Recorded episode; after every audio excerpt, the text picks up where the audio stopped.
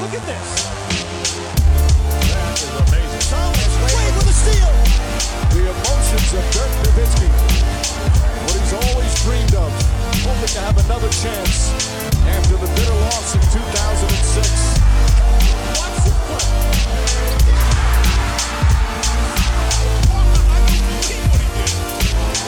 That is amazing. Hallo und willkommen zu Gut Next, dem deutschen Basketball-Podcast im Internet. Mein Name ist André Vogt und ich begrüße euch zur neuen Folge unseres kleinen, aber feinen Basketball-Spiels. Heute mit dem Fragen-Podcast am Freitag und der wird präsentiert natürlich von manscape.com. Warum denn auch nicht? Denn das ist die beste Firma, die ich zumindest kenne, wenn es um Rasierer geht. Und Rasierer für die mannigfaltigsten Einsatzmöglichkeiten. Ja, Bart, Beardhatcher, überall am Körper, Lawnmower 4.0, Nase, Ohren, im Mund wahrscheinlich weniger. Weedwacker 2.0. Sie haben auch äh, The Shears, das ist quasi so ein Nagelset. Ähm, sie haben allerlei ne, Waschlotionen für oben, für unten, für überall. Ehrlich gesagt, zum Thema Körperpflege, Männer, männliche Körperpflege, die im November oft halt auch ähm, sehr gut auch in den Vordergrund gestellt wird, da ist es schon eine Menge wert, wenn man bei den Kollegen vorbeischaut bei Manscaped und mal guckt, was haben die da eigentlich? Von daher, wenn ihr das äh, vorhabt, ne, ich kann natürlich immer nur den Tipp geben, naja, ist ja irgendwie auch schon wieder November, sprich, da kommt dann vielleicht auch noch ein bisschen äh, was auf euch zu, so in Richtung, wie heißt es, Black Friday und so. Also von daher ne, will ich hier auch ähm, fair sein und sagen, weiß nicht, ob es sich lohnt, jetzt zu kaufen. Aber im letzten Jahr war es auch so, dass am Black Friday im Endeffekt 20% auf alles gab. Und das kriegt ihr sowieso hier mit dem Code NEXT20 NEXXT20. Allerdings weiß ich nicht, wie es dieses Jahr ist. Von daher, checkt es aus auf jeden Fall. Sind die Produkte sehr, sehr nice. Ich benutze die vielleicht nicht jeden Tag, aber mehrmals die Woche und bin sehr, sehr, sehr zufrieden. Achso, Geld-Zurück-Garantie gibt es natürlich auch 30 Tage und ähm, Free Shipping sowieso. Aber kommen wir zu euren Fragen. Ich sage direkt, heute muss ich ein bisschen Vollgas geben, denn hier ist noch Laternenumzug. The struggle is real. Tatum Smarter Braunbär fragt, klar, Overreaction, aber, aber obwohl Harden weg ist, sieht Philadelphia stark aus. Heute Nacht auch noch gegen zugegeben schwache Celtics gewonnen. Haben wir im Osten vielleicht noch doch einen Dreikampf anstatt den von, all, von den von allen erwarteten Zweikampf.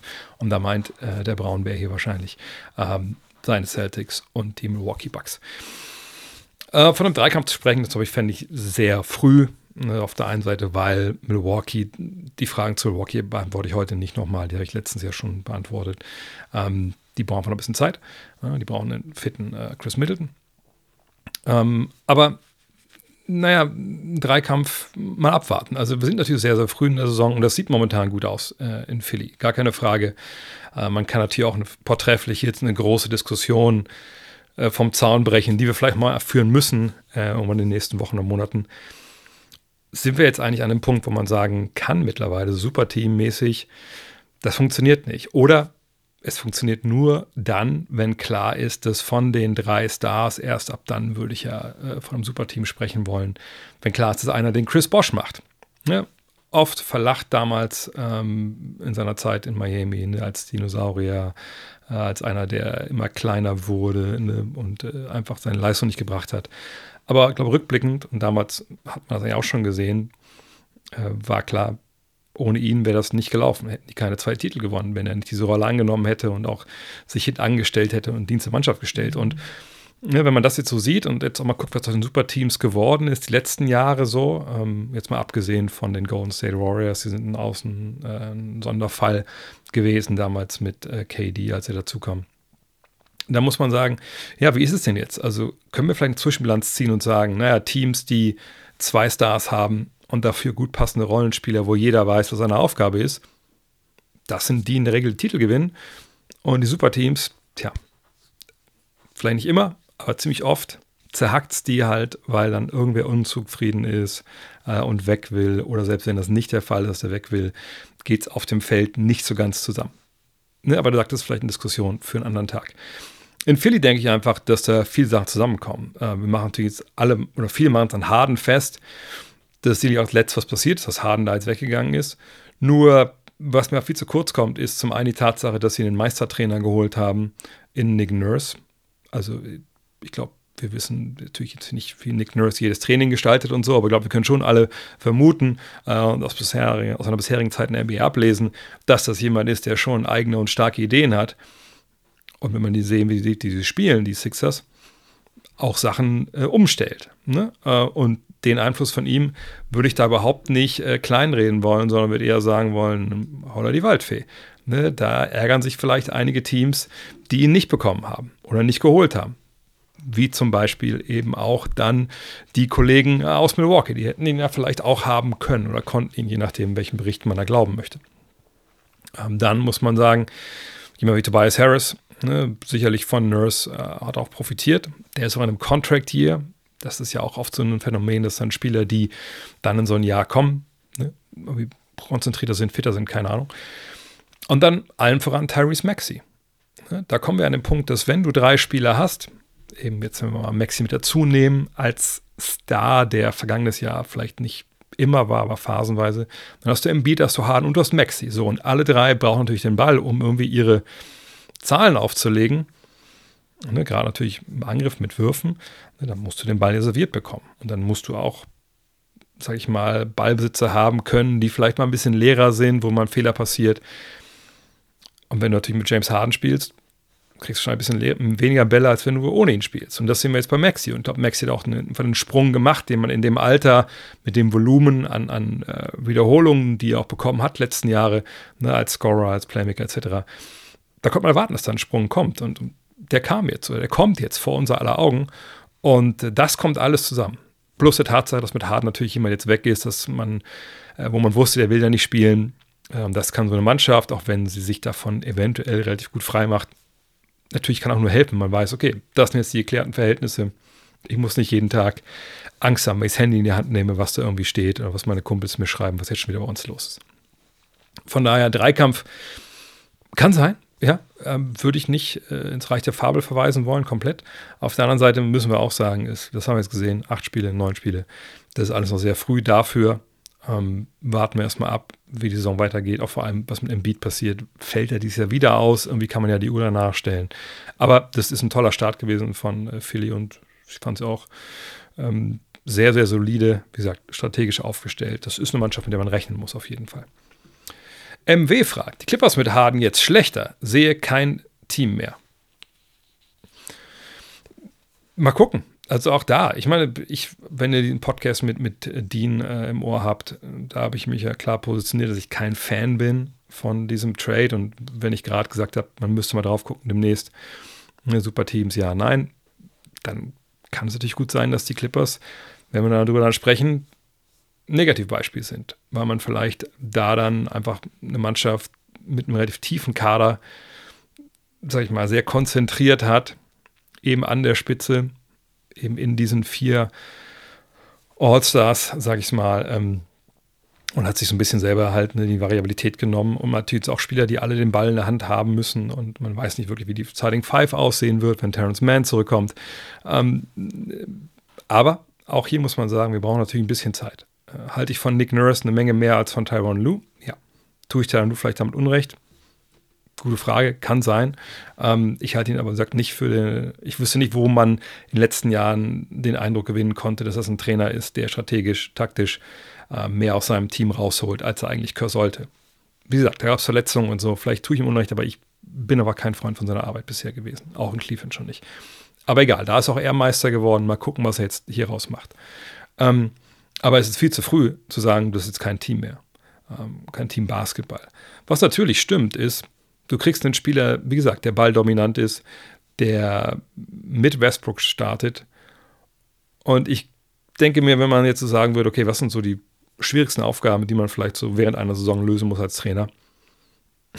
James Harden neben Russell Westbrook einzubauen in einem Team mit Paul George und Kawhi Leonard.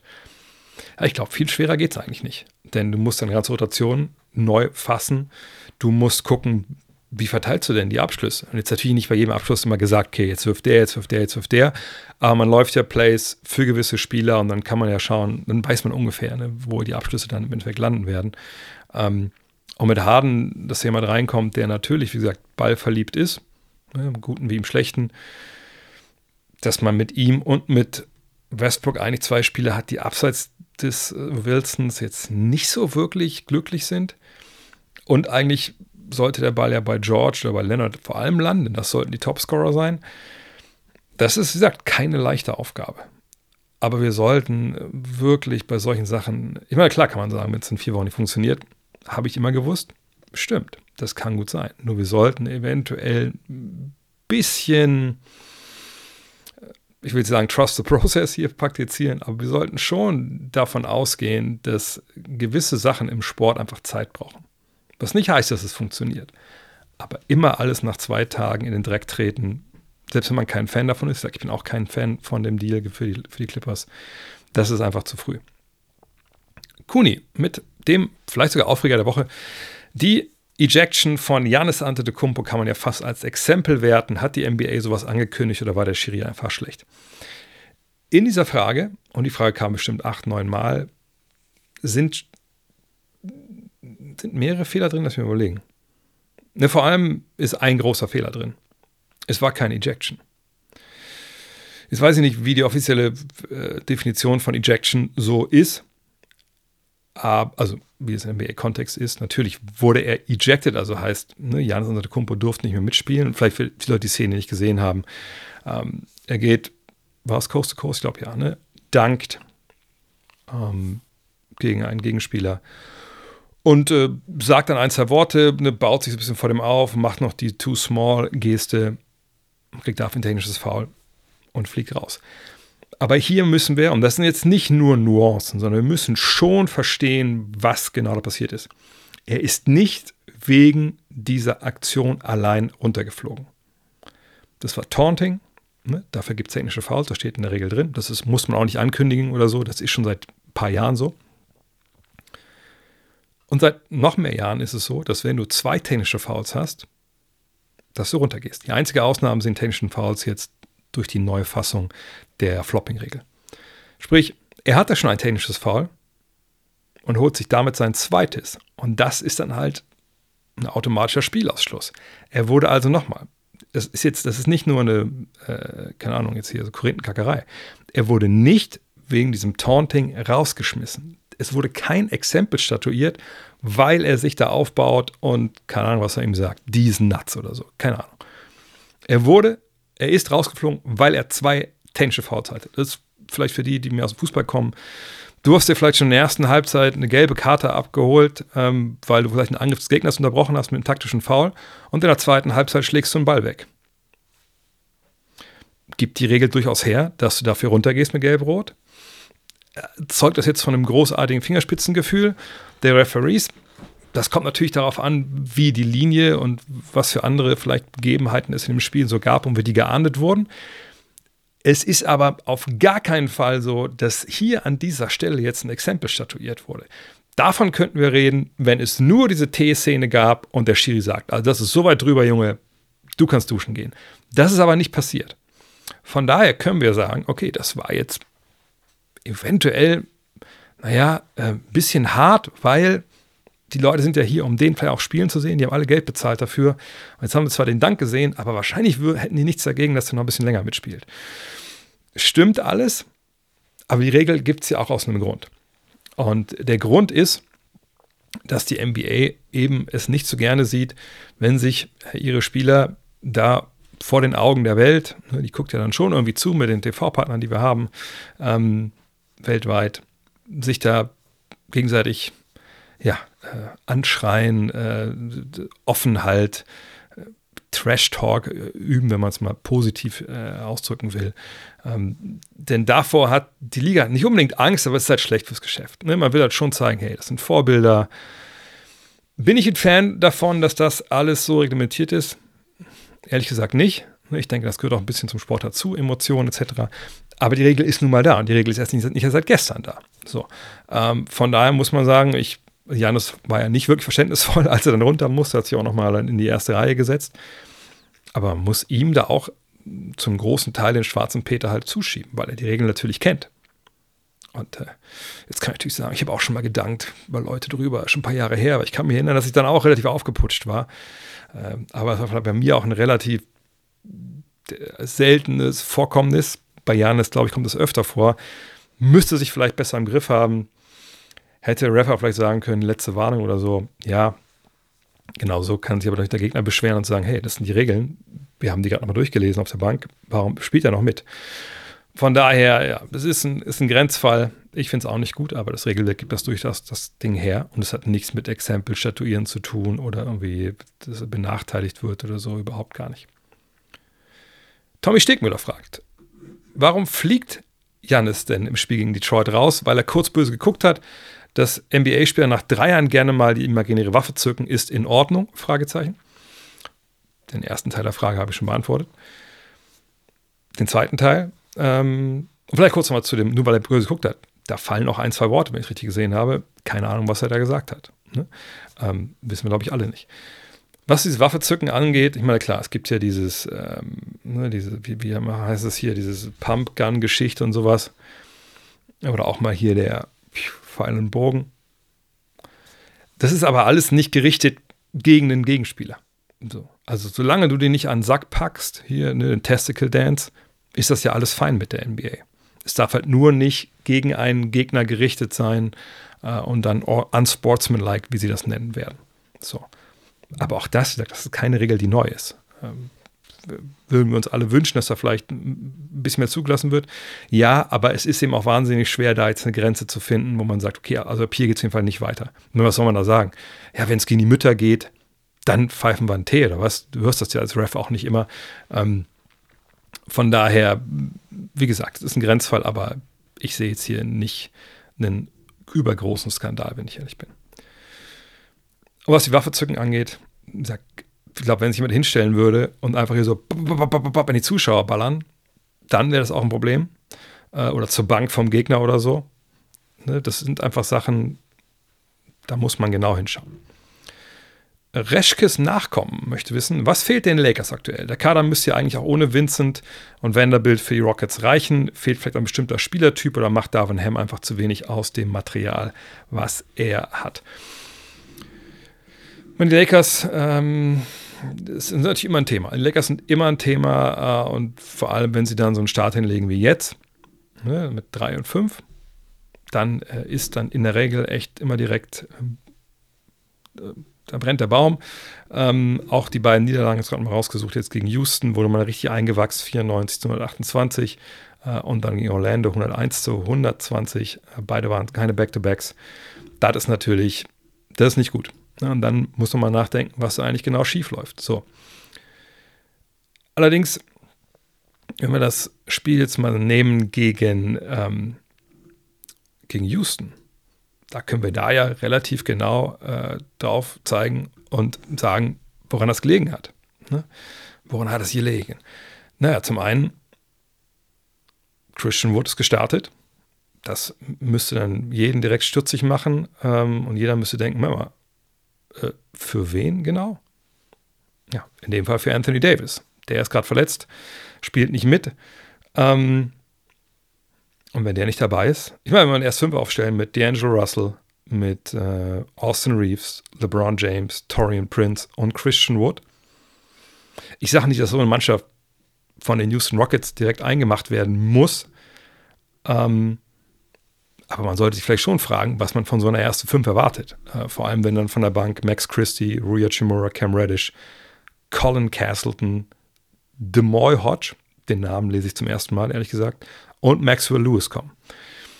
Nochmal, es ist immer noch kein Grund, sich da richtig wegnageln zu lassen von den Rockets, aber die Rockets haben augenscheinlich die Entwicklung durchgemacht. Ja, Imo Doka als neuer Trainer hat da einfach offensiv wie defensiv eine Seriosität hingebracht, wo man sagen muss, herzlichen Glückwunsch. Das ist wahrscheinlich nah dran am Best Case, den man momentan so finden kann. Ähm, und die, die Lakers, ich meine, es gibt auch Leute, ich glaube, Tony Horner hat das auch gemacht, auf Twitter äh, sehr hart mit Darvin Ham ins Gericht gegangen Soweit würde ich noch nicht gehen. Ich habe also auch das Spiel nicht gesehen. Ähm, aber nochmal, wenn D'Angelo Russell 18 Würfe nimmt, also Abstand die meisten in einer Mannschaft, äh, in 27 Minuten, ich will nicht mal alles an D'Angelo Russell festmachen, aber das ist dann für mich schon ein klarer Hinweis, dass es da nicht wirklich gut läuft.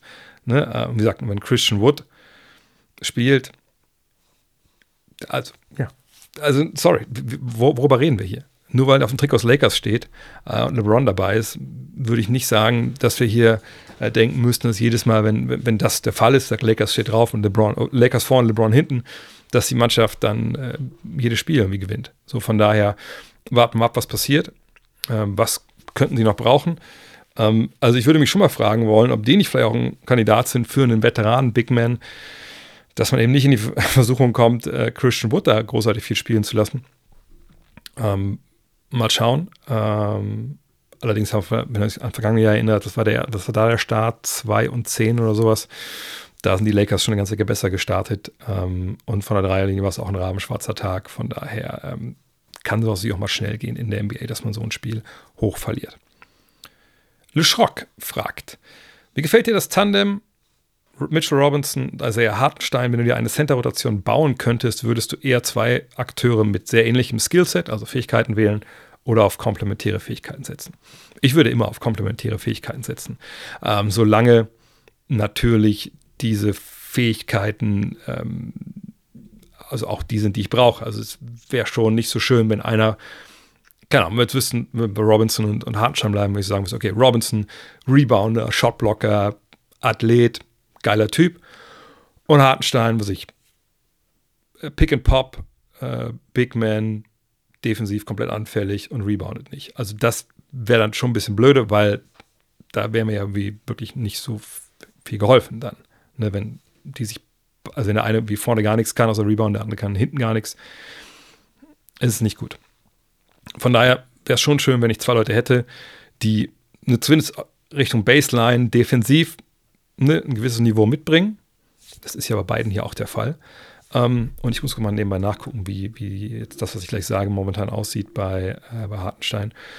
Was man sich aber wünschen würde, wäre natürlich, wenn beide über den Hustle kommen und über die Energie etc., ähm, dass einer von beiden natürlich zumindest an der Dreierlinie vielleicht nicht komplett blind ist äh, und ein bisschen stretchiger daherkommt. Und jetzt muss man sagen, also der Hartenstein steht dieses Jahr bei 0% von der Dreierlinie und bei erst zwei Versuchen in acht Partien. Also da scheint, auch wenn vergangenes Jahr, ich habe das ja auch beobachtet, äh, als ich im, im Garden war, äh, mit dem Gut Next Trip, dass das beim Aufwärmen ein großes, großes Thema ist. Ne? Pick and Pop, Dreier äh, von Hartenstein, das sind zum Beispiel bei, bei Mitchell Robinson nicht. Ähm, dass noch nicht so weit zu sein scheint, dass er diesen Wurf äh, bekommt oder auch mit einer Überzeugung nimmt, einfach weil die Wiederholungen fehlen. Von daher, ja, das wäre vielleicht dann so die Idealvorstellung, dass Hartenstein irgendwann diesen Sprung schafft. Ne? Drei Schütze zu sein oder auch vielleicht ein Schütze aus der längeren Mitteldistanz, ne? so aus Short Rolls eventuell.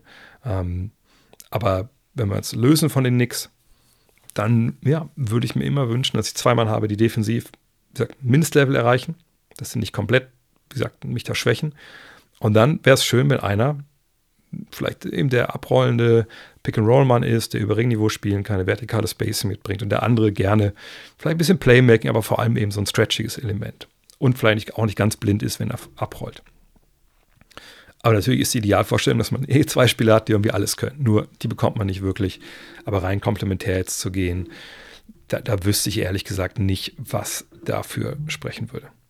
Aber momentan spricht einiges für eine kurze Auszeit. Und in der würde ich, wenn ihr gerne zusammenkommt, über die Fascia Gun von Blackroll sprechen. Ich habe mich früher mal gefragt, was machen die da auf der Bank ne, in der NBA mit diesen Pistolen? Äh, warum gehen die da über die, äh, über die Beine mit? Was soll das bringen? Das ist doch im Endeffekt wahrscheinlich auch nur so ein Gimmick, eine kranke Geldmacherei. Sagen wir mal, wie es ist. Aber das war bevor ich halt eine Faszienpistole, ich glaube, so nennt man es auf Deutsch, äh, hatte. Ähm, denn ich weiß nicht, wie es euch geht, wenn ihr vom Basketball kommt. Ich, ich spiele jetzt nicht wirklich mehr außer bei mir auf dem Freiplatz. Aber selbst da, wenn ich dann mal so ein bisschen ne, mehr Sprünge mache oder so, mit jetzt 50, ich merke das schon. Ich merke das schon in den Knochen. So. Und klar, wenn es so ein bisschen in, in, die Knöchel geht und so Knöchern, da, da hilft ja auch so eine Faszienpistole nichts. Aber sobald es eben ne, um Muskulatur geht, die Ansätze und so, da muss ich sagen, irgendwie ganz nice. Ne? Ähm, also, das kann man echt so nebenbei machen. Ne, man kann das hier anschalten und dann gibt es dann verschiedene Intensitätslevel, ne, wo die Maschine halt dann ihr Pupp hat. Verschiedene Aufsätze. Und das ist einfach nice. Äh, von daher, wenn ihr denkt, hm, habe ich auch schon öfter mal gesehen, äh, möchte ich mal ausprobieren, gar keine Frage. Blackroll.com mit dem Code Dank mit 50 kriegt ihr 15%. Da würde ich sagen, äh, checkt's aus. Ist nur einmal einlösbar, also für, für Neukunden. Von daher, wenn ihr schon ein Konto habt, macht ihr vielleicht ein neues, je nachdem, wie ihr das machen wollt. Ähm, aber ich kann die Produkte halt mega empfehlen. Auch natürlich, wie gesagt, die, ähm, die, die, wie heißt Compression Boots. Das ist mittlerweile echt so mein Guilty Pleasure, mindestens einmal die Woche. Von daher checkt's aus, blackroll.com.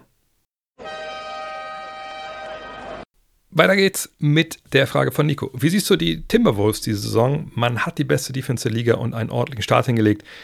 Wie siehst du auch die Zukunft von Conley und Carl Anthony Towns? Conley ist alt und teuer und Cat legt nicht mehr die Zahlen von den letzten Jahren auf. Stand jetzt traden.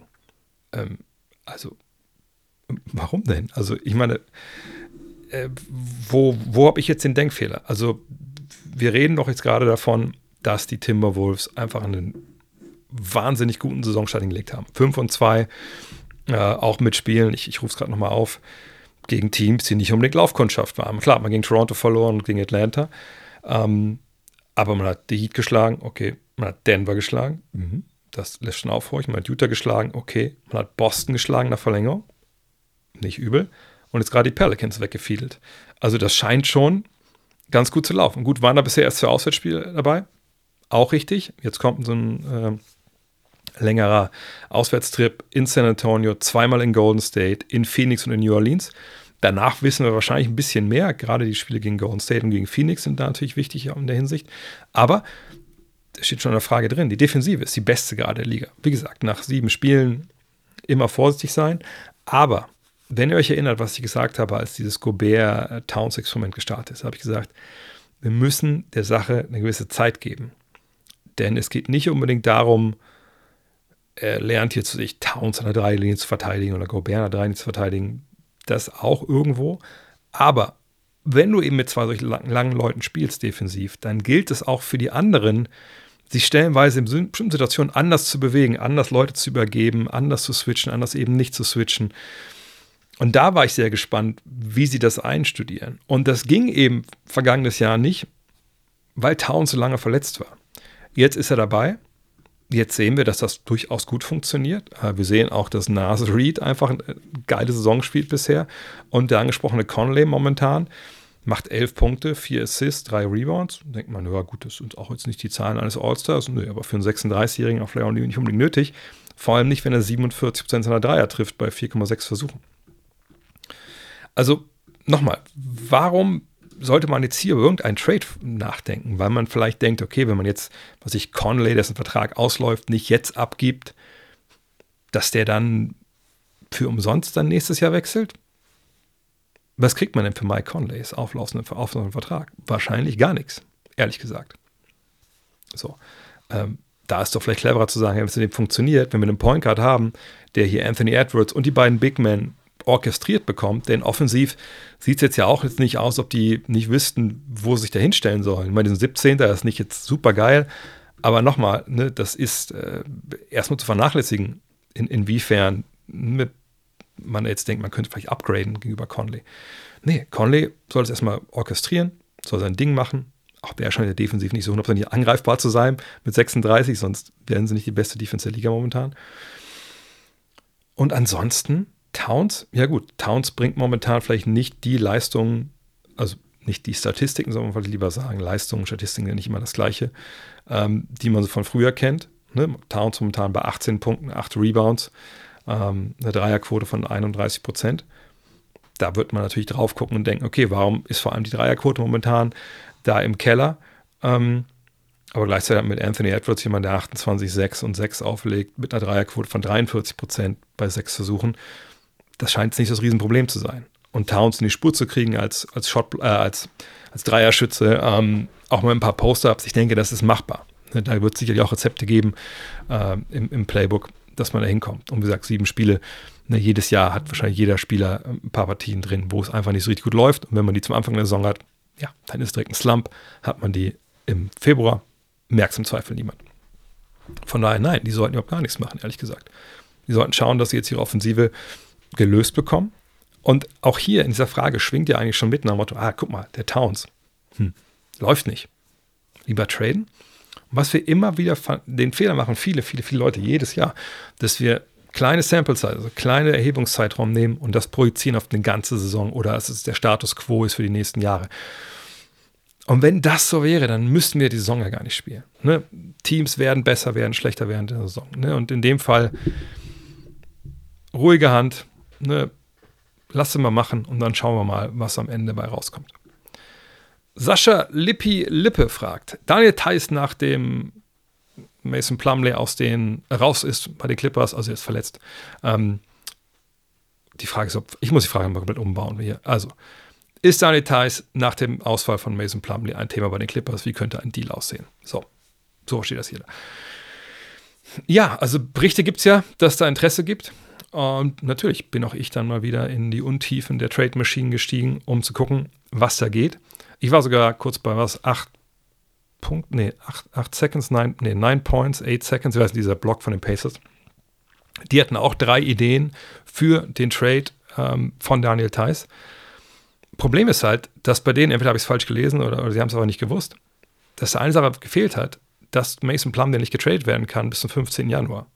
Und der war quasi in jedem von den Trades so als Gegenleistung dabei. Wo ich mir denke, hm, hätte man wissen müssen. Also das ist ja bei Fanspo, wenn man reingeht in die Trade-Maschine, das erste, was raufkommt, wenn man einen Trade für Plumley halt macht. Plum-Details, also aber es muss ja auch jemand dabei sein, komme ich gleich zu, ähm, dass das nicht sofort geht. Und 15. Januar ist vielleicht ein bisschen spät, wenn Plumley jetzt ein paar Wochen ausfällt. So, ähm, außerdem dachte ich mir so, naja gut, also wenn man Plumley jetzt aber wegschickt, na klar, hätte man jetzt quasi einen Ersatz für Plumley. Aber ich kann mir gut vorstellen, dass eventuell die ähm, Clippers auch denken würden, naja, also vielleicht auch nicht, wenn wir beide nochmal in Hinterhand haben, ne, falls sich Subats verletzt oder so.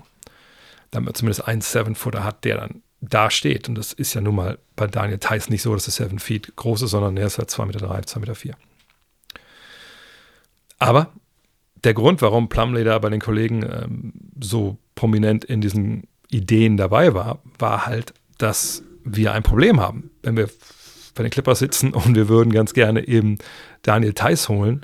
Und das Problem ist, dass sie nicht die Verträge haben, die sie bräuchten. Und das ist wirklich ein Problem. Denn nochmal, Daniel Theiss verdient so um die 9 Millionen. Man muss das gleiche Geld rein und raus schicken. Ne? Ähm, der gute Plumley würde 5 Millionen verdienen. Da könnte man, was ich jetzt noch, Kobe Brown dazu packen und, und noch einen von den Geringverdienern, Geringverdienern. Ähm, und dann würde das funktionieren, gar keine Frage. Aber wie gesagt, erst im, im Januar. Und sonst, naja, es gibt zwei Spieler, die ungefähr das Geld verdienen wie Thais. Das wären PJ Tucker und Terrence Mann. Und der geht auf gar keinen Fall in so einem Deal über den Tisch.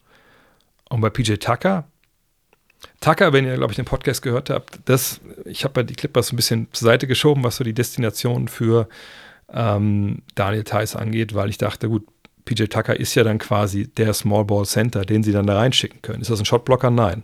Sollte man das sehr, sehr oft praktizieren mit ihm auf der 5? Nee, auch nicht. Aber im Notfall geht das natürlich. Und ich würde ihn auch nicht für den Kollegen äh, Tice traden, weil natürlich PJ Tucker eventuell Richtung Playoffs und da müssen diese Clippers natürlich drauf schauen, eine wichtige Rolle zukommen kann. Verteidigung gegen Kevin Durant zum Beispiel. Ähm, und dafür, glaube ich, würden sie ihn dann auch, auch behalten wollen. Auf der anderen Seite ist auch Tucker natürlich jetzt für die, ähm, für die Pacers nicht wirklich relevant. Ähm, klar würden sie sich eh das mit einem Draft-Pick bezahlen lassen, gar keine Frage, also Zweitrunden-Pick. Ähm, aber ich, ich sehe den Deal für Tucker nicht, ich sehe auch nicht für Man. Und dann kommen wir jetzt zu einem richtigen Problem, weil ich nicht weiß, wie wir das dann hinkriegen sollen. Klar kann ein drittes Team dazukommen, aber das ändert dann nichts an der Tatsache, dass da 9 Millionen zu den Clippers kommen sollen und die irgendwie 9 Millionen wegschicken müssen. Und ähm, klar, sie haben, also nur mal vielleicht jetzt hier die, die Namen von den Leuten, die weniger verdienen. Kobe Brown ist der Rookie, glaube ich, ne? 2,4 Millionen. Ich glaube, den würden sie ganz gerne behalten, aber sagen wir mal 2,5 Millionen haben wir jetzt mit ihm. Dann Bones Highland 2,3 Millionen. Aber mich kann keiner erzählen, dass Bones Highland nicht Teil der Zukunft da sein soll. Ähm, Frage ist natürlich, planen sie mit dem noch überhaupt noch irgendwie dieses Jahr mit eben Westbrook und mit, äh, mit Harden? Ich denke schon. Aber sagen wir mal, der geht auch mit. Also bei 2,7. Ja, Brandon Boston 1,8. dann sind wir bei äh, 4,5 Millionen. Und da fehlen ja immer noch 4,5 Millionen. Und dann sind wir jetzt schon bei Russell Westbrook mit 3,8 Millionen. Und selbst das reicht ja nicht.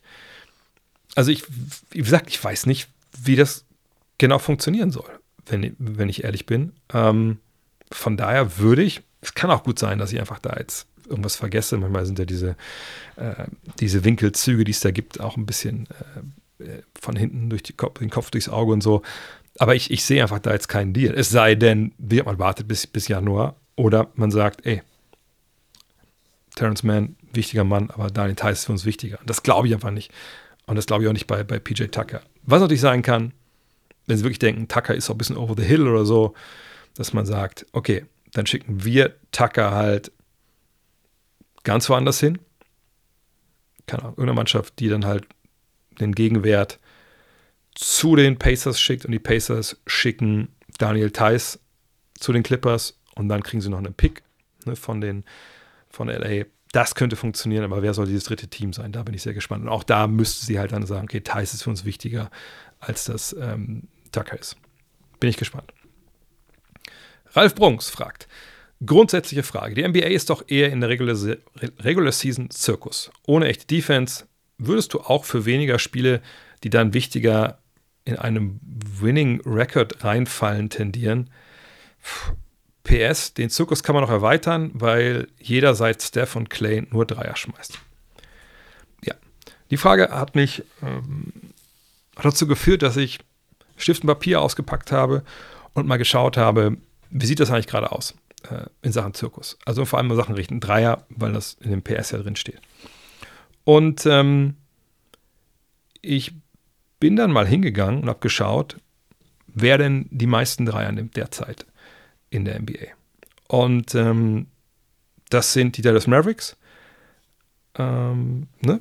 Und die Zahlen lauten wie folgt. Ne? Sie nehmen aus dem äh, Zweierbereich, ähm, obwohl die Zahlen brauche ich gar nicht. Also im Endeffekt, wenn man jetzt guckt, Zweier und Dreier, ne, was, der, was der Prozentsatz von den Gesamtwürfen, dass man mal sehen kann, wie viel Dreier werfen die. Und das vergleichen wir einfach mal dann mit der Zahl in der Euroleague, mit dem besten Team der Euroleague, mit dem schlechtesten Team der Euroleague. Da haben wir natürlich immer noch keinen Durchschnitt, aber dann können wir vielleicht ein bisschen sehen, wo die Unterschiede so sind. Und ihr könnt euch mal selber testen äh, und vor allem auch Ralf bitte. Was denkst du denn, wie die Diskrepanz ist, wenn man jetzt sagt, das ist die Zahl ähm, des besten oder des Euroleague-Teams am meisten Dreier nimmt und eben von den Mavericks, ne, die die meisten Dreier in der NBA nehmen. Da möchte ich das kurz vorlesen. Ich hoffe, ich habe die Zahlen jetzt richtig. Ich hoffe, ich kann die richtig lesen. Genau. Also 49 Prozent aller Würfe der Dallas Mavericks sind Dreier. 49,1 Prozent sogar. Ähm, die Kollegen von Partizan Belgrad, ähm, beziehungsweise sind beide Belgrader Mannschaften, die einen werfen am meisten, die anderen werfen am wenigsten Dreier hier dabei. Ähm, die äh, werfen wie folgt: Die werfen 32,7 Prozent ihrer Würfe nur als Dreier. Das ist schon eine ziemliche Diskrepanz. Ne? Also eine, ja, ungefähr 17 Prozent ne, von den beiden Teams, die die meisten Dreier in ihrer jeweiligen Liga nehmen. Und ich denke mal, Ralf ist jemand, der auch dann sagt, also ne, Euroleague, das ist noch der richtige Basketball. Das stelle ich einfach mal jetzt an der Stelle. So, jetzt muss ich dazu sagen, die Zahl gerade war komplett gelogen. Ja, die Dallas Mavericks, das war richtig. 49 Prozent aller ihrer Würfe sind Dreier. Nur, dass eben die Zahl eben von äh, Partizan Belgrad, das war nicht die Zahl mit den meisten Dreiern. Also der meisten Dreieranzahl, äh, Quote. Ähm, sondern das sind die Kollegen von Roter Stern Belgrad. Nochmal, die Mavs liegen bei 49,1 Prozent aller Würfe sind Dreier. Und Roter Stern Belgrad liegt bei 46,5 Prozent. Wie gesagt, Partisan mit 32,7 ist das Team, was am wenigsten Dreier nimmt. Wie gesagt, nicht Dreier pro Spiel, sondern die, ne, das Verhältnis von Dreiern zu Zweiern. Die Charlotte Hornets sind das Team, was im Verhältnis, oder was generell die wenigsten Dreier nimmt in der NBA. Die nehmen 31,7 Prozent ihrer Würfe als Dreier. Von daher, es ist natürlich jetzt keine wissenschaftliche Studie hier, aber ist vielleicht ein ganz guter Hinweis, dass die Nummer mit dem Zirkus und den Dreierschießen in der NBA sich vielleicht nicht unbedingt nur auf die NBA beschränkt, sondern das scheint vielleicht sogar ein globales Phänomen zu sein. Ich kann jetzt nicht für die koreanische erste Liga sprechen äh, oder für die Liga in Ägypten. Aber wenn wir mal die beste Liga der Welt nehmen mit der NBA und die zweitbeste Liga mit der Euroleague, dann kommen wir relativ schnell an den Punkt, dass die beiden Ligen augenscheinlich momentan den Dreier ziemlich gut finden. Sonst würden sie den nicht so oft nehmen. Und das scheint auch generell in ähnlichen, nicht Volumina, wie gesagt, in anderen Spielen nur acht Minuten mehr, aber ne, die Verhältnisse irgendwie ungefähr gleich zu sein. So. Ach so, sorry, haben wir wir vergessen. Äh, nee, habe ich gar nicht vergessen. Also sagt 49,1 zu 16,5 und dann 31,7 zu 32,7. So. Dann kommen wir zur Sache mit dem Zirkus, weil das ist schon mal blödsinnig hier. Ne? Wir hatten vor ein paar Jahren eine Skill-Revolution, wir hatten vor, also wir hatten zuerst die Revolution, dass man hat, okay, also wenn wir uns mal die Quoten angucken auf verschiedenen Entfernungen, dann müssen wir sehen, langer Zweier ist blöde, ne? beste Würfe sind Korbleger, Eckendreier, Freiwürfe und dann Dreier irgendwie von, von anderswo. Vor allem, wenn sie frei sind. So. Ähm, dann hat man, als man das gemerkt hat, okay, gesagt, okay, wir werfen mehr aus den Positionen, die anderen nehmen wir nicht so gerne. Dann haben die, die Spieler, als gemerkt haben, oh, okay, das ist, wenn ich mehr Dreier werfe und besser kann, dann habe ich bessere Chance auf einen Job und mehr Geld. Angefangen, das auch zu lernen. Ja, oder die Jugendspieler ähm, wurden besser ausgebildet. Hat da jemand wie Steph auch ähm, sicherlich zu beigetragen mit seinen Highlights? Bestimmt. Aber vorangegangen war eben diese Realisierung, dass das einfach eine gute Geschichte ist, von da zu werfen. So, was die NBA angeht und den Spielplan, dass es zu viele Spiele sind, das sage ich, das mache ich jetzt seit 14 Jahren hier, das Ganze mit dem Podcast, das sage ich seit 14 Jahren. So. Gleichzeitig erinnere ich erinnern an den Podcast, den ich aufgenommen habe letztes oder dieses Jahr im März, März, März war es, glaube ich, ne? mit, mit Franz und, und ich, ich sage immer fast Franz und Josef Wagner, aber natürlich Franz und Moritz Wagner. Da sagt der Moritz auch, ja gut, weniger spielen, okay, aber dann trainieren wir ja mehr. Also dann lass uns wieder lieber weniger trainieren. Ne, fand ich einen Ansatz. Ähm, ich denke, ich werde trotzdem für weniger Spiele und mehr Training, um das Produkt auf dem Feld besser zu machen. Aber wie gesagt, das, äh, da gibt es verschiedene Meinungen, die sind alle auch valide. Von daher, ähm, das muss man an anderer Stelle diskutieren. Ähm, Fakt ist aber, ähm, weniger Spiele wäre ich dabei. Aber dass es ein Zirkus ohne echte Defense ist, also vor allem, das geht ja auch ein bisschen konträr. Also worüber reden wir jetzt? Keine Defense? Na gut, dann kann ich, jetzt, kann ich jetzt mal Korbleger machen. Dann muss ich ja nicht von der Dreierlinie werfen, was ja im Endeffekt von den Wurfquoten her im Vergleich zu Korblegern am Ring ziemliches Verlustgeschäft ist. Aber warum werft denn so viel Dreier, wenn die Defense so blöde ist? Also ne, merkst du selber, Ralf, das, das passt irgendwie nicht zusammen. Ähm, was wir natürlich sagen müssen, ist, in der regulären Saison gibt es Spiele, die einfach äh, wenn ein Team aus dem Back-to-Back -Back kommt oder so, oder ich vier Spiele in, in, sechs, sieben Tagen hatte. Da gibt es Schedule-Losses, gar keine Frage. Ähm, ich würde aber auch vermuten, dass es die mittlerweile auch eine Euroleague gibt, bei dem Pensum, was die Jungs da fahren. Äh, von daher finde ich sehr polemisch äh, die Frage hier und wie gesagt, was die Dreier angeht oder so, lässt sich das einfach auch nicht, nicht halten. Es sei denn, du bist jemand, der sagt, ich finde den globalen Basketball, oder sagen wir mal Deutschland, Europa, äh, USA und Europa mittlerweile einfach scheiße. Aber dann frage ich mich, welchen Basketball du denn mittlerweile gut findest. Oliver S. Punkt fragt, was hältst du von der Idee, dass das Team aus der Gewinner-Conference des All-Star Games Heimrecht bei den Finals hat? Dem einen oder anderen dürfte die Frage bekannt vorkommen. Sie kommt nämlich eigentlich gefühlt jedes Jahr. Auch dieses Jahr kam sie schon im Fragen-Stream. Ähm, deswegen möchte ich an der Stelle einfach mal mit aller Härte antworten, die mir an der, an der Stelle geboten erscheint, auch weil ich weiß, dass das ja nicht die Idee von Oliver ist hier, sondern das ist eine Idee, die wurde mal praktiziert auch. Ich glaube, mittlerweile machen die das gar nicht mehr, oder? Beim Baseball, da war dann ne, National League, American League, die Spieler gingen dann auch da am All-Star Weekend und wer dann halt gewonnen hatte, das Team, was dann ne, jeweils in die äh, World Series kam, die hatten einen Heimvorteil. So. Deswegen, da kommt die Idee sicherlich her und dahinter steckt natürlich auch das hehre Ziel, das All-Star-Game wieder zu einem Spiel zu machen, wo die Leute Gas geben und Bock haben und die Spieler wollen. Ne, haben auch andere Reformen im letzten Jahr gegeben. Das ist jetzt aber so auch was immer wieder mal von, muss man ehrlich sagen, von Fans in den Raum gestellt wird. Ich habe das wirklich noch nie, wenn ich mich richtig erinnere, von, äh, also aus dem Competition Committee gelesen von der NBA oder von, vom Commissioner oder sowas. Deswegen möchte ich, wie gesagt, jetzt einmal das ganz schnell, auch hart, ich sage das direkt, nicht, nichts gegen Oliver, ist nur gegen die Idee äh, beantworten, damit vielleicht auch diese Frage nicht mehr gestellt wird dieses Jahr. Das ist eine unfassbare Scheißidee. Das ist eine komplette Scheißidee. So, warum? Was macht denn die NBA gerade an großen Reformen? In-Season Tournament. Play-in. Alles damit die reguläre Saison, die natürlich ne, äh, nicht so hundertprozentig wertvoll ist, jedes Spiel, wir hatten gerade die Frage von Ralf, weil wir eben 82 Partien haben, ist natürlich nicht jede Einzelpartie so wichtig wie die 34 Partien der Bundesliga. Weil du eben viel mehr Spiele hast. Klar, kann eine Partie darüber entscheiden, ob du Heimvorteile in den Playoffs hast oder nicht. Ist alles richtig. Aber am Ende des Tages kannst du da dir mehr Auszeiten nehmen als in so einer relativ kurzen Saison, wo du nur einmal heim und auswärts gegen jeden, jeden spielst in der Liga. So. Wollen wir jetzt aber hingehen und den Wert der regulären Saison, man kann natürlich auch sehr trefflich ähm, auch diskutieren und sagen, naja, Play-in, so gut das ist und so gut das Druck reinbringt, so am Ende der Saison in die regulären Saisonspiele, die ja oft auch abgeschenkt wurden wegen Tanking und so noch in der jüngsten Vergangenheit. Das entwertet ja die reguläre Saison auch so ein bisschen. Ne? Wenn ich das ganze Jahr durchgezogen habe und dann kommt irgend so ein Team, was sich dann so mit kurz vor knapp noch wie reinrettet, und dann auf einmal landen die in den Finals oder so. Was soll das denn? Wieso, wieso machen wir das? Wieso machen wir diese Hintertür auf für Teams, die vielleicht die ersten zwei Monate Scheiße gespielt haben? Ne, das kann man auch argumentieren. So. Fakt ist aber, wenn wir hingehen und sagen, das All-Star-Game, ein Spiel, wo die Fans die Starter bestimmen können. Wenn also irrationales Abstimmungsverhalten von Millionen von Menschen sonst wo in der Welt, in irgendwelchen Bot-Farmen, die dann äh, ne, am Tag 30 Mal abstimmen. Wahrscheinlich eher 3000 Mal.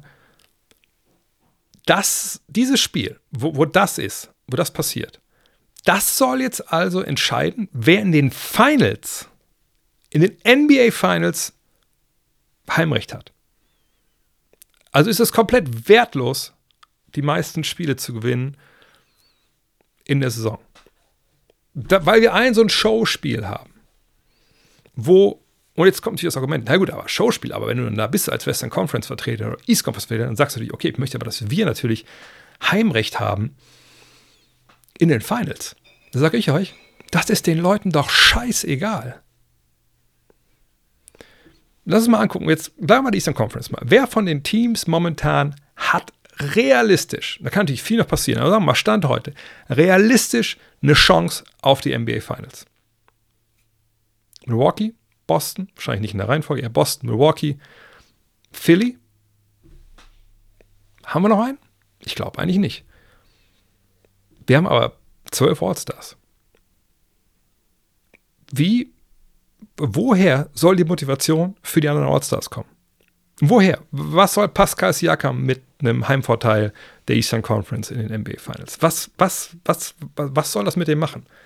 Was soll Victor Wembanyama, der bestimmt Ortser wird, was soll er sich ein Bein ausreißen, wenn er sagt, oh, ein ganz schönes Wochenende, viel Party, bla bla bla, dass da irgendwie der Westen dann dabei ist. Was hinzu kommt, ist komplett außer Acht lassen, dass es nicht so ist, dass sich da einfach 24 Basketballer treffen, um ein Spiel abzuabsolvieren, sondern dass das ein Wochenende ist. Das ist ein Zirkus. Media Day. Also Media Day im Sinne von Medienstunde morgens. Stunde mit der Presse reden, bam, bam. Dann NBA Circuit. In dem jeweiligen Hotel, wo das ist. Je nachdem, wie lange es halt dauert. Ein, zwei, drei Stunden nochmal durch. Promos für die Playoffs schon drehen. NBA TV sprechen. ESPN Podcast machen. Bum, bum, bum. Dann Sponsorenverpflichtungen, Partys, andere Events, wo du hingeschleppt wirst von der NBA. Du bist dann im ganzen Wochen eingespannt und natürlich wird dann auch mal gesoffen, weil es ja eigentlich Urlaub ist. Ne? Die anderen, die nicht dabei sind, haben ja eine Woche frei. So. Und dann hast du auch noch ne, dann den Samstag, den Sonntag, da lässt sich auch noch sehen in der Arena. Du hast Family und Friends dabei. So, und dann sollst du Sonntag hingehen und sagen, so, aber jetzt Vollgas hier für NBA Finals Heimrecht. Das ist so krank weg von der Realität, von dem, was das alles ist. Und spielt mit, mit, einem, mit einer Karotte, die da vorgehalten wird vor diesen Eseln, die da Basketball spielen sollen, die komplett vermodert ist und stinkt und wo keiner reinbeißen will. Also wirklich, das ist das letzte Mal, dass ich auch die Frage beantworte, deswegen bin ich auch so hart gerade. Das ist einfach unfassbar dumm, wenn man das so machen würde, weil es gar keinen Effekt hat. Das würde die Wichtigkeit, das würde, das würde im Endeffekt diese Gedanke von, dass deine reguläre Saison was wert ist, dass du dich qualifizieren kannst als bestes Team der Liga für eben die Heimspiele, das würde das alles ad absurdum stellen, um ein Spiel zu retten. Im Sinne von, dass wir da wieder Competition sehen, dass die Besten gegen die Besten antreten und Vollgas geben. Was im Endeffekt, wenn wir ehrlich sind, seit den 2000er, Anfang der 2000er, wahrscheinlich auch in den, auch in den 90ern meine ich jedes All-Star-Game geil, wenn ich ehrlich bin. Also sagen wir, seit 30 Jahren ist dieses scheiß All-Star-Game einfach enttäuschend. Mit, klar, mit Ausnahmen, aber in der Regel ist es ein enttäuschendes Schaulaufen und ein Korblegerkreisel. Gerade in der ersten Halbzeit. So. Und was ist jetzt wichtiger? Dass dieses Scheißspiel, diese Werbeveranstaltung für alle Leute, die eigentlich keine Basketball-Fans sind, weil es geht um die Football-Fans, die nach dem Super Bowl sitzen und denken, was mache ich jetzt eigentlich? Guck doch mal Basketball. Hier sind unsere Superstars. Freitags die Jungen, Samstag danken sie ein bisschen rum und werfen von ganz weit draußen. Und Sonntag danken und werfen sich von ganz weit draußen, nur dass sie nebenbei auch hin und her rennen. Das ist das All-Star Weekend. Und das ist halt jetzt wichtiger, dass dieses Scheißspiel, was eigentlich nur Highlights produzieren soll, die dann Social Media rauf und runter genudelt werden von der NBA, dass das irgendwie was mit Richtung Basketball zu tun hat. Und wir sind bereit dafür, die Integrität der gesamten regulären Saison zu, äh, zu opfern. Ich glaube, man merkt, bin ich nicht so dabei bei der Idee. Auszeit. Komm kurz zusammen. Ich weiß, wie es euch geht. Mich nervt das da draußen. Ich bin aufgewachsen mit ab Dezember ist Winter. Ich habe im November Geburtstag und ich weiß noch, ich weiß, bin alt, aber ich weiß noch, dass da auch manchmal schon Schnee lag.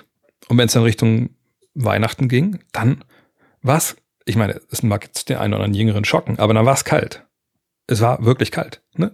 Da konnte man auf zugefrorenen Seen Schlittschuh laufen. Ne? Man konnte auch vielleicht, ich wohne ja hier äh, in, äh, in Niedersachsen, da konnte man im Harz auch ein bisschen Ski laufen gehen. Jetzt will ich nicht sagen, die Zeiten sind für immer vorbei, aber auf jeden Fall habe ich das schon lange nicht mehr erlebt. Wo man sowas aber noch erleben kann, das sind die USA, das sind Kanada und Amerika. Ähm, und da habe ich ja das Glück, dass ich relativ häufig dort bin. Gut, dieses Jahr ähm, machen wir ja erst später im neuen Jahr, genau wie vergangenes Jahr, auch die Trips nach LA, die Trips nach New York und Miami, Schrägstrich Orlando.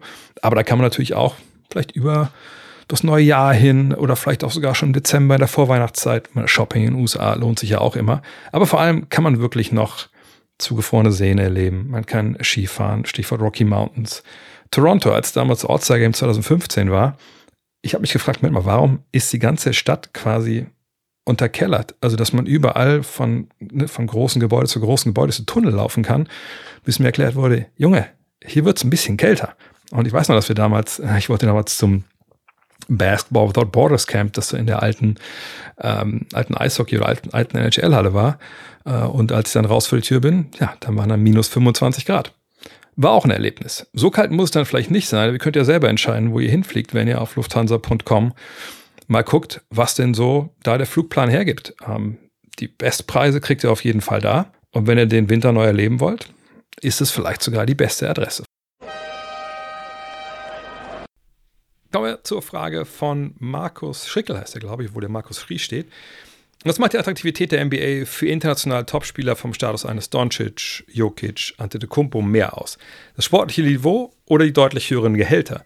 Wie würde sich sehr hypothetisch das spielerische Talent verteilen, wenn die ACB, also die spanische erste Liga, oder man kann auch die Euroleague nehmen natürlich an der Stelle, in der Lage wäre, doppelt so hohe Gelder zu bezahlen wie die NBA-Franchises? Natürlich kann man nicht jeden jetzt in den Kopf reingucken äh, und ähm, sehen, naja, was wäre denn, wenn? So.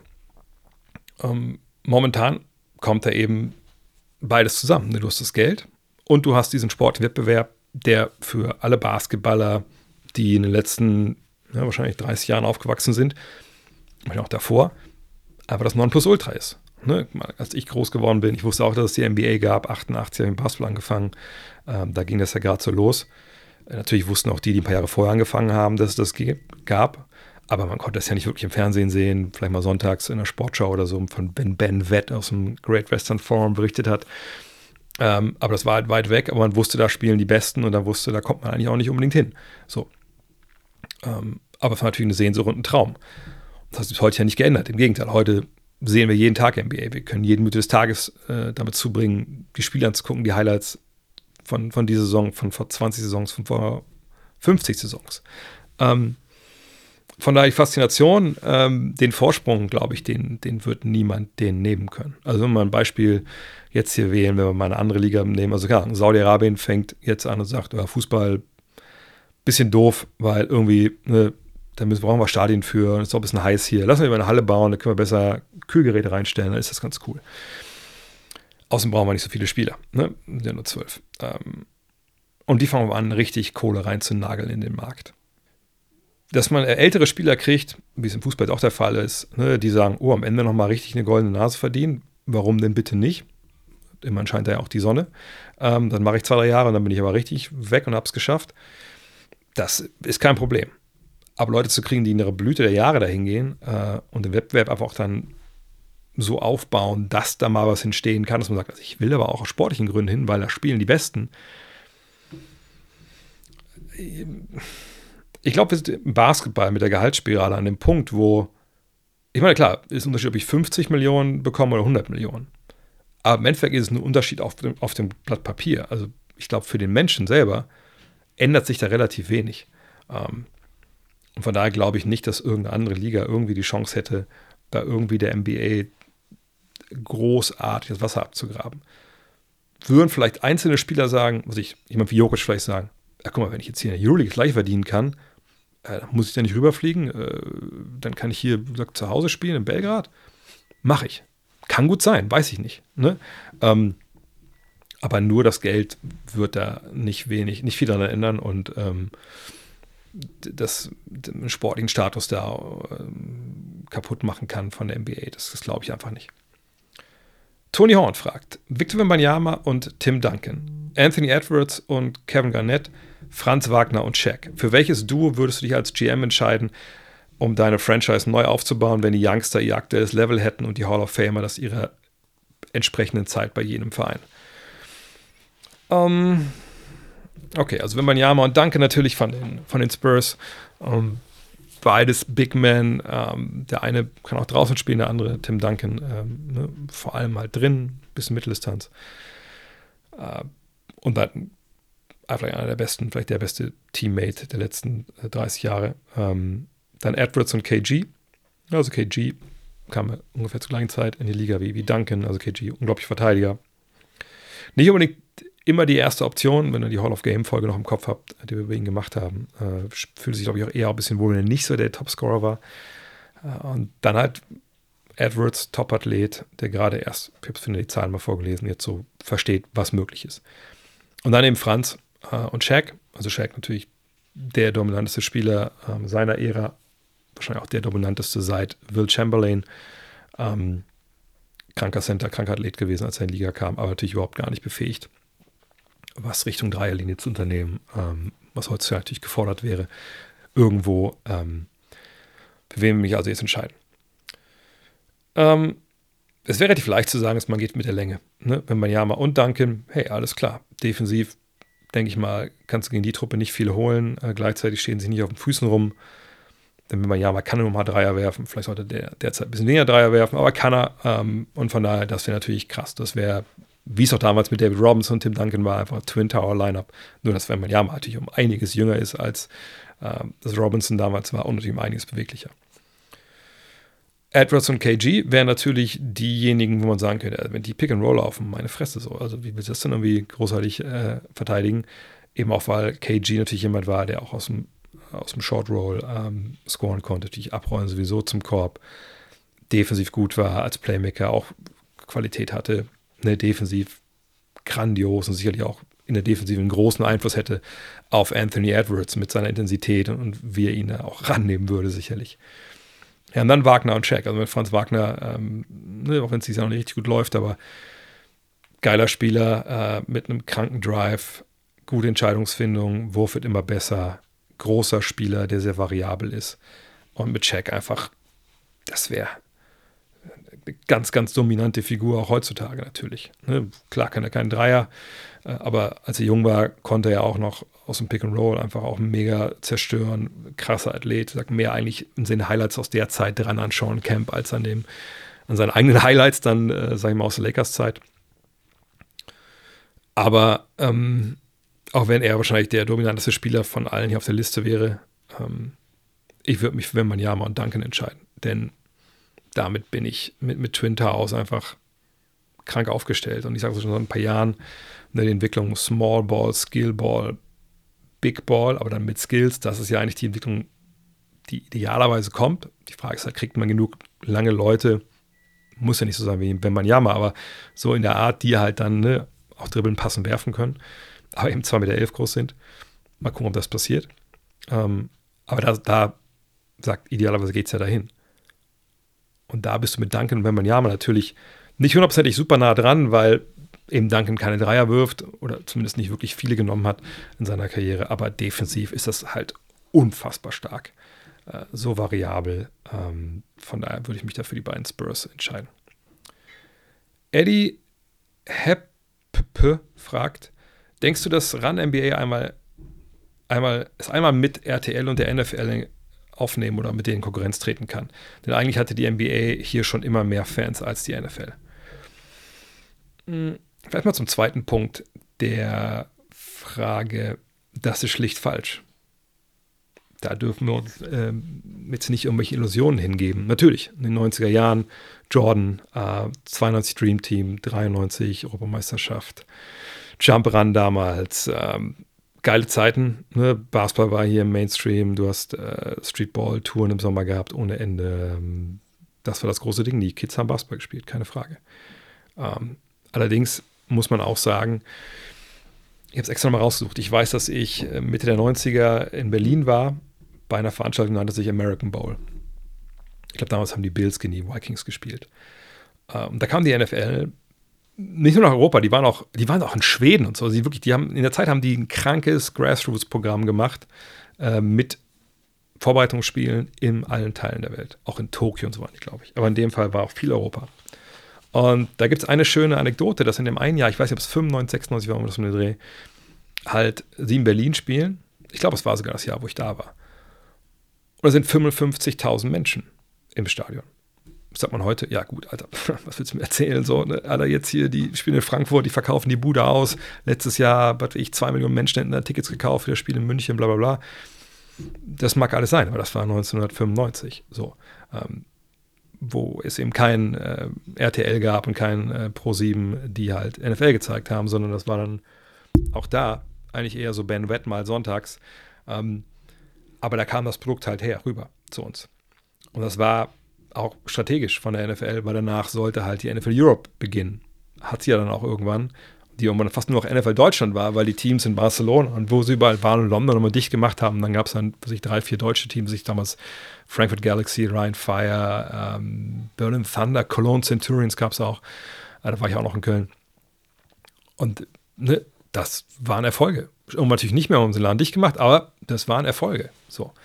Und in der Zeit, als das krank durchs Dach gegangen ist, war NBA Basketball am Boden in Deutschland. Ne, wir hatten in den 2000ern Jahre, wo es gar nicht kam im, im Fernsehen. Und ich meine nicht im frei empfangbaren, sondern Pay-TV hatten wir noch nicht mal. Und wenn wir Pay-TV hatten, hatten wir ein, zwei Partien die Woche und die noch nicht mal live manchmal. Also, ne, das, man darf jetzt nicht den Fehler machen und sagen, hey, 90er, hier, NBA, wir waren die Größten, NFL kann uns gar nichts, jetzt wo der Laden wieder im Fernsehen läuft. Nein, nein, nein, nein, das ist kompletter Denkfehler. Und der Grund, warum dann durch das Engagement von, äh, von Pro7 Max einfach und ran, dann ran NFL so explodiert ist, war zum einen, dass es da eben diese kritische Masse an Menschen gab, die immer schon irgendwie Bock darauf hatten und irgendwie cool fanden. Ähm, und dann eben einfach, als dann die Chance gab, das im Fernsehen zu sehen, gesagt haben, ey, geil, machen wir. Und dann waren das auch noch sehr, sehr coole Typen, die das gemacht haben, mit Icke, Isume, Werner, wie sie alle hießen.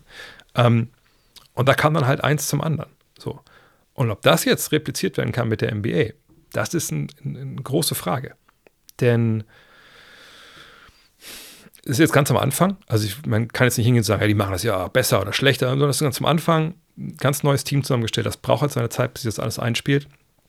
Du hast in der NBA ein paar krasse thematische Standortnachteile, weil die NFL spielt nun mal am Wochenende. Donnerstags bis montags, da sind die Spiele. Rest der Woche ist nicht viel los, was jetzt Spiele angeht, sondern dann gibt es natürlich News, etc., bla bla. Aber du musst als Fan eigentlich nur ab Donnerstag ein bisschen aufpassen. Und Donnerstag kannst du dir auch schenken, wenn dein Team nicht spielt. Freitag, Samstag ist sowieso nichts los, heißt Sonntag und dann eventuell Montag. Und das ist halt ein Riesenvorteil. in der NBA, wenn Leute zufällig reingesetzt sind jetzt am Wochenende und haben vielleicht, weiß ich, wenn man ja mal gesehen, okay, cool, keine Frage, super, ne?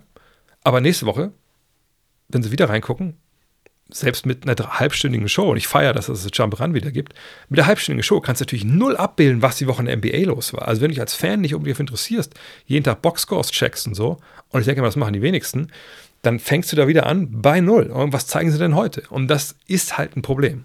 Nicht für uns. Für uns ist kein Problem, aber für Leute, die einfach so ein bisschen schauen wollen, okay, wie komme ich da jetzt rein? Es ist schwer reinzukommen in die NBA, wenn man nicht das Commitment hat, jeden Tag sich da die Dinge anzugucken. Also zumindest die News, Podcasts zu hören, Boxscores zu checken.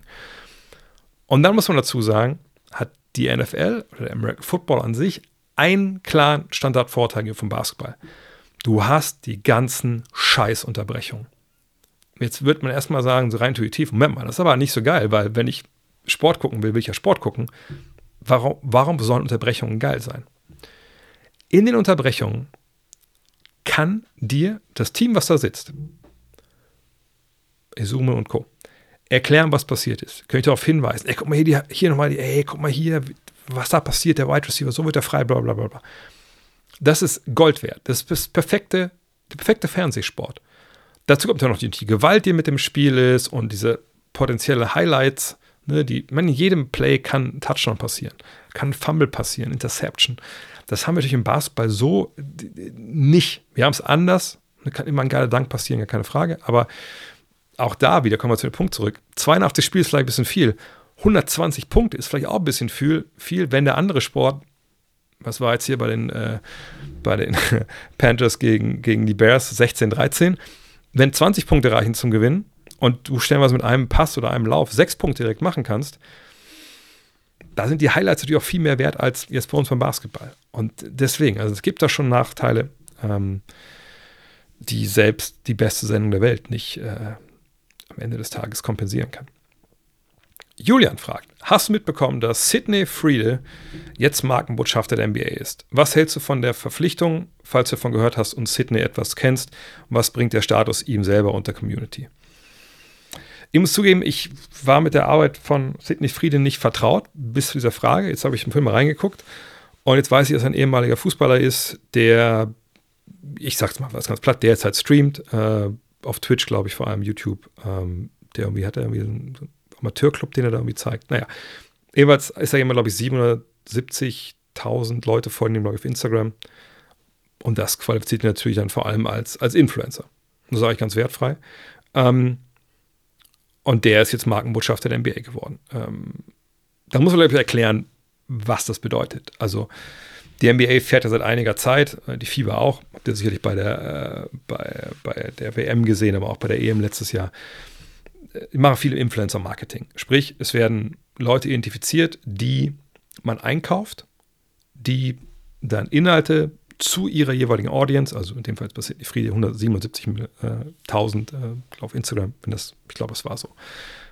Äh, wenn das nicht stimmt, äh, sorry, gerne berichtigen. Dass er die NBA diesen, seiner Audience, seiner Crowd näher bringt, weil man sich verspricht, dass dadurch natürlich die Anzahl der Menschen wächst, die zur NBA kommen, ne, die Trikots kaufen, League Pass kaufen, bla bla bla. Das ist Werbung. Das ist einfach Werbung. Das ist vollkommen, das ist, ist auch nicht Schlimmes, ich mache auch Werbung. Das ist einfach Werbung. Das muss man auch so nennen. So. Und dafür kriegt natürlich auch Sidney Friede Geld, dafür kriegen auch andere Influencer Geld, wenn sie da äh, Dinge tun. So ist das Geschäft und das ist ja auch okay. Der Status wird ihm selber, hm, ja, gute Frage, was es ihm bringt. Also es kann gut sein, ich weiß, dass die NBA hatte früher zum Beispiel bei den NBA Finals, was in Cleveland war, zum Beispiel Lena mal eingeladen. Ne, oder, oder Seabass damals auch. Das war, die waren halt Teil von so einem Influencer-Programm, wo dann halt für Deutschland eine Lena Meyer-Landrut und dem Seabass zum Beispiel da eingeflogen wurden. Auch Seabass Bruder war auch mit dabei. Ähm, und die haben dann einfach ne, dann die Spiele gucken können.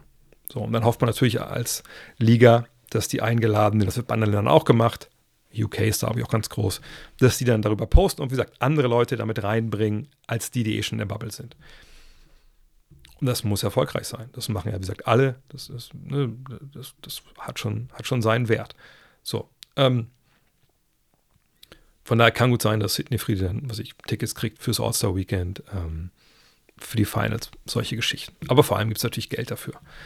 Ähm, was der Community bringt, ich kann das schwer beurteilen, ehrlich gesagt. Denn ähm, was ja oft probiert wird bei so Influencer-Marketing-Maßnahmen, ist eben zu sagen, okay, das ist jetzt nicht jemand aus dem Sport per se, sondern in der Regel geht es ja darum, das ist jemand mit einer hohen, wie gesagt, großen Audience, aber er ist eigentlich keiner, der nur Basketball bespielt. Und dann gibt man ihm Geld, damit der Leute dann rüberbringt, die halt dann ihr Geld ausgeben beim Basketball, bei der NBA und den Pool an potenziellen Fans und den Pool an Fans vergrößern. Ob das wirklich so hinkommt, ne, wenn das jetzt bei dem, in dem Fall ja mehr, glaube ich, um Fußball-Community geht, das ist eine gute Frage. Ich, ich würde mich wirklich mal freuen, wenn jemand, wenn jemand von euch das vielleicht mal auch so mal erforscht hat. Ich würde gerne Studien lesen, die so erheben, ob wie nachhaltig so ein Effekt ist, ob dann halt die Videos genauso geklickt werden, wenn es dann um NBA geht, ob es dann Conversion Rate gibt, also wie oft dann Leute darüber dann, ne, was ich dann eine League Pass kaufen oder sonst was.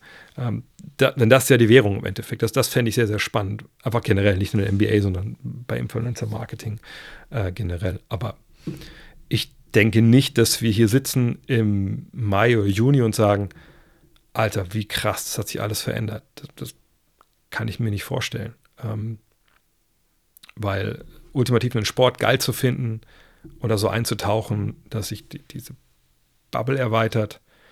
Wie gesagt, da muss man auch ein bisschen was investieren und ich glaube, der, der Sprung ist dann schon sehr weit von, ich habe es bei einem Influencer gesehen, ich habe mal reingeguckt, ich fand sogar ganz geil, aber ich fange jetzt an, wirklich auch mich da mehr für zu interessieren. Das ist, ist ein ziemlich langer Weg, glaube ich. Da bleiben, glaube ich, einfach viele auf der Strecke.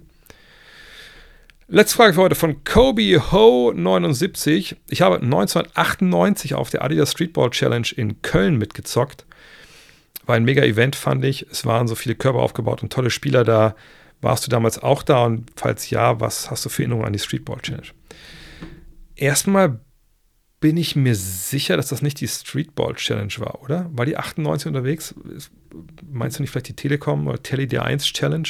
Das kann aber auch sein, dass die ein paar Jahre später kam. Ähm, ich bin ja 1997, 96, Gott, ich weiß gar nicht mehr, ich glaube 96 nach Köln ähm, zum Studieren. Ähm, da war dann, ähm, waren die Streetball-Turniere ja in der Regel am Fühlinger See draußen oder manchmal auch am, am Neumarkt, das ist in meiner Mütze los eigentlich. Ähm, je nachdem, am Ende waren sie am Fühlinger See, weil da mehr Platz war. Haben wir ja auch echt Rekorde aufgestellt, mit über 450 Teams und so. Ähm, ich habe aber selten bei so Streetball-Aktionen mitgespielt, ehrlich gesagt weil ähm, die oft im Sommer auch stattfanden, wo dann schon Vorbereitungen lief und sowas. Ähm, und ich kann mich ehrlich gesagt nicht erinnern, dass ich 98 mitgespielt hätte in Köln. Äh, wie gesagt, oft halt gesagt, Vorbereitung war, ähm, wo habe ich denn 98 gespielt? War das in, in äh, war das in Grevenbruch? Nee, Grevenbruch war, glaube ich, ein bisschen später. Boah, ich, ich weiß ehrlich gesagt nicht. Ähm, kann auch sein, dass ich in dem Jahr in, in 16 war, da hatte ich dann eh einen Knöchelbruch. Äh, da war ich relativ lange raus. Aber nee, war ich nicht dabei. Aber solche Streetball-Events, die waren natürlich so, als Community-Event eigentlich immer geil. Äh, wie gesagt, waren ja auch am Ende, was die Teilnehmerzahlen anging, super erfolgreich. Nur die Sponsoren, die das eigentlich immer finanziert haben für die NBA, ne, das, deswegen hat die NBA das ja gemacht, ne, die NBA-Tour oder die Challenge, das die eben Sponsoren reingeholt haben. Sie haben es organisiert und eine Agentur hat es organisiert für die NBA und die NBA hat sich dafür bezahlen lassen. So, und das äh, hat sich irgendwann nicht mehr gerechnet und dann wurde diese Tour leider eingestellt. Das war jetzt ziemlich genau, weil wir damals die Agentur auf mich zukam, weil ich auch den Verantwortlichen kannte, ob wir nicht mit der Five als Medienpartner, ob man nicht zusammen das noch irgendwie mit einem Partner wie der Bundesliga oder dem DBB neu beleben würde, aber da hatten weder DBB noch, noch Bundesliga damals das Interesse, was ein schade war. Aber wie gesagt, da ging es auch um einige Summen, die man da hätte investieren müssen. Äh, aber ja, sowas wäre immer nice, wenn es sowas wieder gibt. Auf der anderen Seite gibt es natürlich kleinere Sachen, so NRW Streetball Tour gibt es ja immer noch, glaube ich. Ähm, und Basketball draußen spielen, ich, ich habe den Platz hier im Garten, äh, finde ich immer noch geil. Aber äh, wie gesagt, damals war, war ich nicht mit dabei. Ja, das war's für heute. Ich sage direkt, ihr könnt euch nächste Woche freuen ähm, auf äh, einen Premium-Podcast, den ich aber auch, so 20 Minuten davon werde ich aber auch hier reinspielen. Ähm, ich war gestern in Frankfurt bei Jeff Benedict, das ist der Autor des LeBron-Buches heißt einfach nur LeBron, also die Biografie von äh, LeBron James. Sehr, sehr interessantes Gespräch, ähm, nicht nur darüber, wie er das Buch geschrieben hat, sondern auch über LeBron selbst. Wir waren uns auch ein bisschen uneinig am Ende über den Abschied in Miami. Er meint, das wäre nicht nötig gewesen, er hätte sich da verbaut. äh, Michael einzuholen mit den, mit, den, mit den Titeln. Und ich so, oh nee, das sehe ich überhaupt gar nicht so. Also auch ein bisschen, bisschen Tension drin am Ende. Darauf könnt ihr euch freuen, das mache ich mir Montag fertig äh, und lade das hoch. Und vielleicht nochmal ein Hinweis. Ich weiß gar nicht, was die aktuellen Zahlen sind, aber ich glaube, wir brauchen noch so 15, 20 verkaufte Exemplare der Saisonvorschau. Ähm, ihr seid sagen, hey, bisschen, bisschen spät vielleicht. Ich sage, also nein, das Cover ist ja zeitlos, das kann man sich auch ausschneiden, wenn man will. Aber das ist ja nicht nur, wie gesagt, äh, einfach nur mit Texten, die jetzt nicht mehr gültig sind. Die meisten Texte immer noch gültig. Sondern es ist auch sagt, eine Zeitkapsel darüber, wo stand die NBA eigentlich in diesem Sommer. Und ich würde mich freuen, ich freue mich auf jeden Fall, wenn ich das in ein paar Jahren wieder rausziehen werde, weil ich weiß, dass ich früher hier die, wie hieß denn, Streets und Smith Vorschauen, die es am Bahnhof gab, die habe ich auch dann Jahre später nochmal reingeguckt und geguckt, was haben die eigentlich da geschrieben, die Kollegen. Finde ich, finde ich, finde ich immer sehr spannend. Und wie gesagt, wenn wir noch, ich glaube, knapp 20 verkaufen, dann ist das die bestverkaufte Gut Next Magazine Ausgabe aller Zeiten. Und ähm, vielleicht auch Spoiler Alert, heute habe ich wahrscheinlich mit den Artikel geschrieben äh, für Got Next, der mich am meisten äh, gefreut hat, äh, auch weil ich gestern auf dem Rückweg dann aus Frankfurt nochmal White Man Can't Jump, den Film geguckt habe. Denn das wird auch eine große Story sein. White Man Can't Jump kam ja in den USA 1992 raus. 92 ist das Thema der nächsten Ausgabe. Äh, da könnt ihr euch drauf freuen, auf eine sehr persönliche nicht mal Rezension, also Artikel über, über White Man Can't Jump. Das gibt es auch schon im Shop, könnt ihr auch schon vorbestellen, genau wie das Abo für die nächste Saison. In diesem Sinne, euch wunderschönes Wochenende und dann hören wir uns spätestens am Montag wieder dann, wie gesagt, mitten im Auszug oder wenn ihr Supporter seid, patreon.com slash drehvogt, da mit dem ganzen Interview mit Jeff Benedict. Haut rein. Ciao. Hello. Look at this.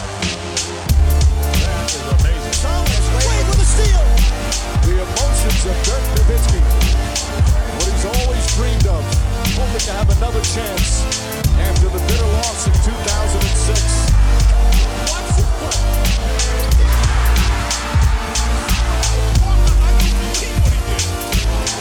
That is amazing.